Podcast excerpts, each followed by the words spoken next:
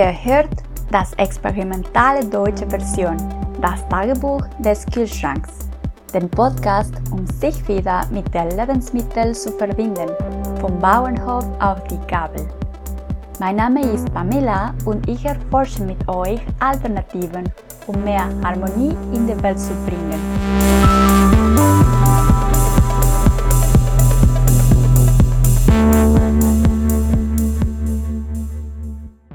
So, willkommen an der fünften Episode des experimentales deutsche Version Das Tagebuch des Kühlschranks.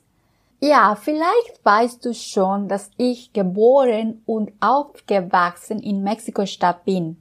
Und ja, obwohl ich dort so viele tolle Sachen erlebt habe, einen Garten hatte ich eigentlich nie. Erst, wenn ich meine erste Karriereerfahrung als Lebensmittelchemikerin angefangen habe, habe ich eine Volontariat in einem urbanen Gemüsegarten teilgenommen. Und damals habe ich gewünscht, dass alle Leute in der Welt das Gefühl genießen können, dass ich, wenn ich meine Lebensmittel kultivierte, erlebt habe. Ich erzähle euch es, weil auch wenn ich in der Lebensmittelbranche teilgenommen habe, war für mich diese Erfahrung, die mir nach die Landwirtschaft nein hat. Heute würde ich gerne genau über diese Verbindung zwischen Menschen, Lebensmittelanbau und Natur sprechen. Manche Agrarmethoden geben aus verschiedenen alten Zivilisationen ein Beispiel dazu sind die Chinampas von der Xochimilcas, ein Thema, das wir in der letzten Episode darüber gesprochen haben. Das Thema von heute ist aber die biodynamische Landwirtschaft und war Rudolf Steiner in 1920, der hat die Prinzipien strukturiert.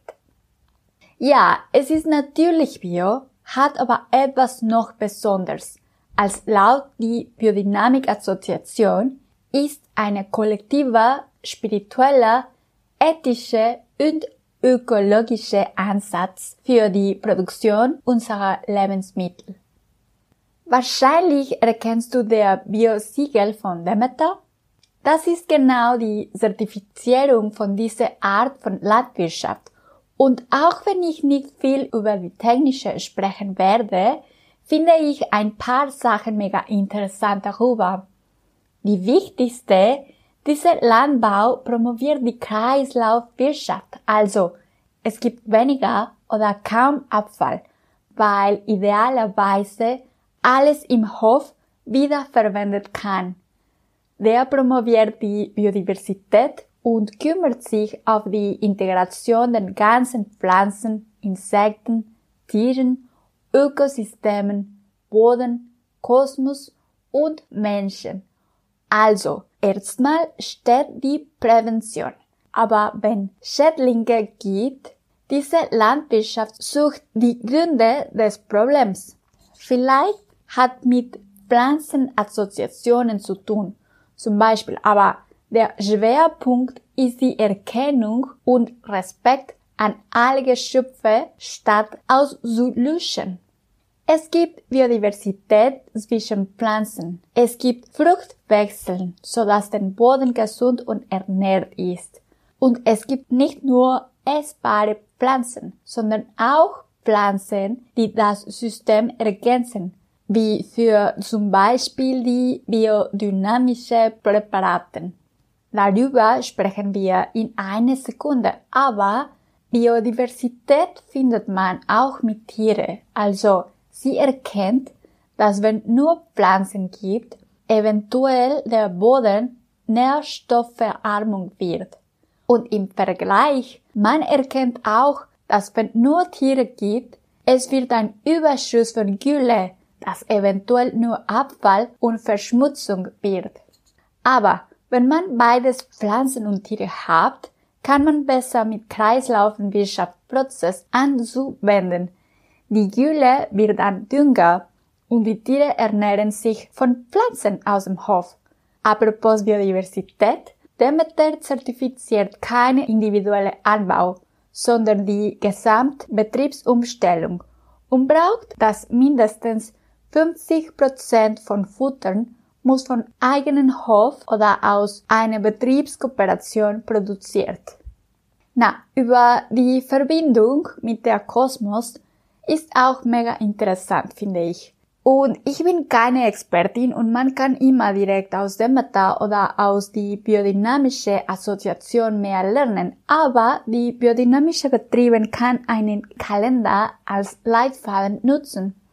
Und laut mein Verständnis damit, jede Pflanze hat eine von den folgenden Komponenten, das man heben will. Entweder die Wurzel oder die Blätter oder die Blüte oder die Früchte und Samen. Und jeder von diesen hat mit der vier Elemente zu tun. Also, die Wurzel sind mit dem Boden verbindet, die Blätter mit dem Wasser, die Blüte mit der Luft und die Früchte und Samen mit der Feuer. Und dann kommen das Sternzeichen. Jeder von den Zeichen ist auch mit diesen vier Elementen verbindet. Zum Beispiel Taurus ist mit der Elemente Boden verbindet. Dann man achtet zum Beispiel, wann der Mond durch das Sternzeichen kommt. Also, wenn der Mond ist in Taurus, dann arbeitet man am besten mit Wurzelpflanzen, wie Zwiebeln oder Mohren. Und ja, natürlich gibt's mehr interessante Faktoren zu bewerten, aber das ist nur ein Beispiel. Die Kalender sind auch einen Leitfaden für die biodynamische Präparateverfahren.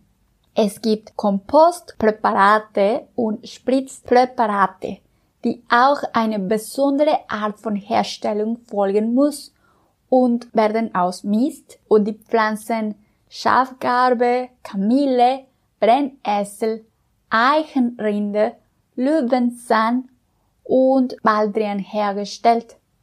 Als ich vorher erzählt habe, ich wusste ich nicht, dass ich so viel an der Landwirtschaft verliebt war, da ich kaum in Verbindung mit einem Hof war. Möglicherweise, das ist nicht deinem Fall. Aber trotzdem würde ich gerne drei Ressourcen mitteilen für Menschen, die in städtischen Umgebungen wohnen oder für Menschen, das begrenzte Erfahrung mit dem Land haben.